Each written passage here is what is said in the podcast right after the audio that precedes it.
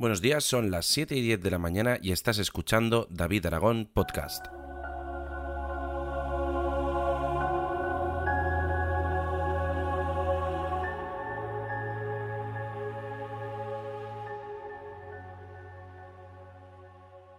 Hola a todos, buenos días, ¿qué tal estáis? Soy David Aragón y hoy estamos escuchando aquí David Aragón Podcast. Son las 7 y 11, como he dicho en la intro, y es día 27 del 6 del 2018. Hoy se nos ha levantado el día soleadete, así que es un... Yo creo que hoy va a ser un buen día para ir al trabajo en bici. No sé si sabéis, los que me seguís en, en Instagram y en, y en Twitter, etcétera, etcétera, que yo normalmente voy... Bueno, últimamente he estado yendo al trabajo mucho con el coche por perrería, puede ser. Eh, no sé, no lo sé seguro, pero eh, es muy fácil poner excusas para no coger la bicicleta. Pero bueno, eh, normalmente voy al trabajo en bicicleta, vivo a unos 5 kilómetros de mi casa y habitualmente voy en una bicicleta fixie. No sé si sabréis lo que es una bicicleta fixie o tipo fixie. Es una bicicleta mm, totalmente normal, tipo de carretera, pero que Mm, tiene una peculiaridad. En la rueda trasera, el piñón de donde va cogido la cadena, en vez de ser libre, como estamos acostumbrados a poder dejar de pedalear, en este caso es un piñón totalmente fijo. Y mm, con ese tipo de piñón, pues no podemos, digamos, parar de pedalear en ningún momento. Entonces, eh, es un tipo de bicicleta que a mí me gusta bastante porque te obliga a estar pedaleando todo el rato, eh, las bajadas de cuestas pues digamos que consumes bastante bastante energía porque vas ahí con con los pedales a toda pastilla y mm, otra de las peculiaridades que tiene este tipo de bicicletas es que normalmente se suelen llevar sin ningún tipo de frenos. No sé si alguno lo sabrá, pero recientemente tuve un pequeño accidente con la bici que me atropelló un coche y eh, no tuvo nada que ver con llevar una fixing y tuvo nada que ver con llevar con no llevar frenos porque yo iba alegremente por en medio de la carretera y me dieron me dio un coche. Y y por qué os digo esto digo pues mm, porque normalmente no no sé no sé exactamente por qué y a lo mejor vosotros me lo podéis decir pero cuando voy al trabajo en bici y, y salgo pues salgo de, de casa cojo la bici eh, me voy andando un poquito, ya eh, cojo camino, porque además tengo todo carril bici por, por desde mi casa hasta el trabajo, pues llego como más contento, llego como más activo, más alegre, y yo creo que esto es por el tema de, del, del ejercicio, ¿no? Básicamente. Pero bueno, no sé por qué me he liado con esto, porque no venía a hablar de este tema. Hoy lo que os quería hablar un poco era sobre, que lo habréis visto en el título del podcast, es sobre el tema de la impresión 3D. Em, la impresión 3D no es oro todo lo que reluce, porque eh, el tema de la impresión 3D está muy chulo, es, un, es bastante apasionante, es muy bonito, pero eh, es, un, es un hobby en el cual te tiene que gustar, pues, eh, digamos, ensuciarte las manos y estar, mm, digamos, encima de la máquina. Vamos a tener en cuenta que una impresora 3D, pues en un principio, pues cuenta con, con tres ejes, obviamente. Tiene el eje X, que es el movimiento de izquierda a derecha si la miramos de frente. Luego tenemos el eje Y, que sería como se va hacia adelante y hacia detrás. Y luego el eje Z, que es cuando sube y baja el, cabezal, digamos, ¿no? Pues nada, disculpar.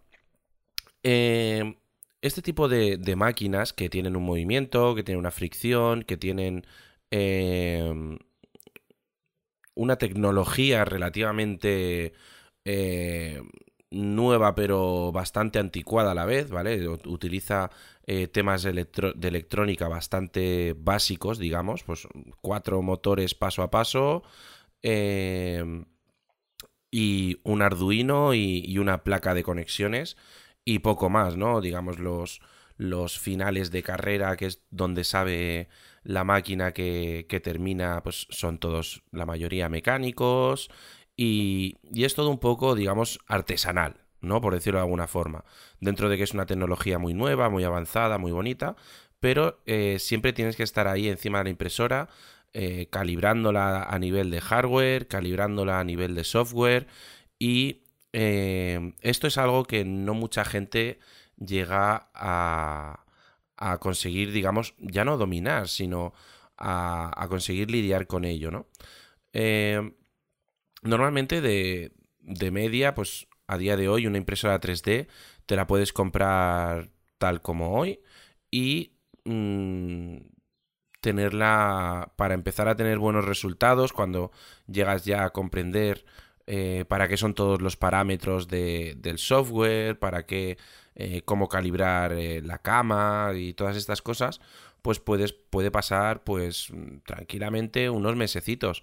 Y hay mucha gente pues que antes de que antes de que de conseguir buenas impresiones, etcétera, etcétera, pues se frustra. También es normal cuando, por ejemplo, se compra eh, una impresora tipo Aneta 8, que son impresoras de 150 euros, pues que la gente no termine de, tener buenos resultados. Y es que este tipo de impresoras eh, hay que trabajar mucho en ellas para conseguir buenos resultados. Yo una impresora que estoy aconsejando ahora muchísimo es la, Ender 3, que es una impresora que si bien es, eh, digamos, económica, porque creo que sale por unos 200 euros, mm, es una impresora que, que es que viene bastante bien porque hay que montar muy poco, viene casi todo perfecto y simplemente pues tienes que, bueno, ya viene con su perfil para el software y más o menos pues desde un principio prácticamente funciona todo medio bien. ¿Qué pasa? Que hay veces que cuando queremos imprimir cosas, pues a lo mejor demasiado grandes o demasiado pequeñas o, o cosas así, hay que, eh, digamos, retocar los, las configuraciones, si hay que hacer cosas, pues que a veces no... O no tenemos tiempo, o no queremos hacerlas, o, o directamente eh, pensamos que gastando más dinero podemos obtener algo que sea más fácil o que esté más, más acabado o algo similar. Pues comentaros que a día de hoy mm, prácticamente ninguna impresora 3D está exenta de tener eh, calibración, de tener ajustes y, todo esto. La única sí que se me ocurre pues sería la, la impresora 3D, eh, digamos, la original de donde, sal, de donde ha salido todo, la Prusa i3 del señor Joseph Prusa, que es una impresora 3D que ahora mismo pues tiene bastante, bastante tecnología, pero eh, tiene un inconveniente. Bueno, realmente tiene dos inconvenientes. El primero es que solo se vende en Estados Unidos y si la queremos tenemos que traérnosla desde allí.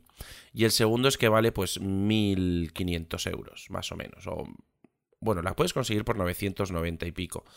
Y esta, esta impresora pues sí que tiene bastantes eh, cositas de calibración automática y tal y cual, pero realmente tampoco os penséis que es una impresora que sea mm, llegar y listo realmente para cada una de las piezas que queremos imprimir que sea diferente, eh, vamos a tener que crear una configuración nueva, vamos a tener que tener, vamos a tener en cuenta muchos factores como eh, si tiene voladizos o si tiene algún tipo de de, de, de característica específica, ¿no? Yo, por ejemplo, lo que os comenté ayer, estaba imprimiendo un llavero y pues hombre, no se ha quedado todo lo bien que me gustaría porque la capa superior no es perfecta y eh, es un perfil que he utilizado muchísimas veces, es un llavero que he imprimido un montón de veces y no sé por qué este viaje no se, no se ha imprimido bien. Pues casualidad, pues que he cambiado de rollo, a lo mejor este rollo está un poquito más húmedo, eh, o a lo mejor es que simplemente ahora yo estaba imprimiendo en invierno y ahora estamos en verano y Mm, la temperatura de ambiente cambia y el material se comporta de forma diferente. Entonces, pues nada, simplemente comentaros que, el tema de la impresión 3D es muy chulo, que si os queréis liar la manta a la cabeza, pues tenéis un post en el cual em, he escrito sobre las impresoras 3D que a lo mejor yo me compraría o tal. Ya no me puedo comprar más impresoras 3D, tengo tres en casa. Eh, si meto más impresoras eh, tengo que salirme yo de la habitación. Pero bueno, em, simplemente reír rápidamente, que ya llevo más de 10 minutos, os quería comentar que mm, voy a recibir eh, un brazo, un brazo mecánico maravilloso para poner los dos monitores aquí en mi habitación, en, la oficina, en el aire. Y que creo que se va a quedar súper chulo. A ver si puedo hacer un vídeo de, de cómo lo monto y, y un unboxing y tal. Y y poco más. También comentaros que he recibido ya el adaptador de óptica Nikon a E-Mount. Eh, otra, pues, otra cosita de la cual os voy a hacer un, un pequeño unboxing. Tampoco tiene mucho, es un, es un tubo con conversor de, de una conexión de cámara a otra. Y, está muy chulo, es de una marca K, y F Concept, que os dejaré ahora en, los, en las notas del programa. Y que, y que creo que está muy chulo, que funciona muy bien. Le he puesto mi Nikon 50mm f1.8 a la Sony Alpha A6300 y la verdad es que está muy muy chulo porque se convierte casi en un 80 y el enfoque manual creo que va bastante bien. Así que nada chicos, pues muchísimas gracias por escucharme. Si os ha gustado esto no olvidéis hacer eh, una reseñita en iTunes o por lo menos poner un comentario en el blog que lo tenéis en davidragon.com. Eh, seguirme en Twitter si queréis, que publico todos los días pues, algunas cosillas que, que voy viendo, noticias, etcétera, etcétera. Y bueno, si queréis saber un poquito más de mi vida, me seguís, me podéis seguir en Instagram, que voy subiendo ahí fotos prácticamente todos los días. Pues sin más dilación, un abrazo a todos, nos vemos mañana.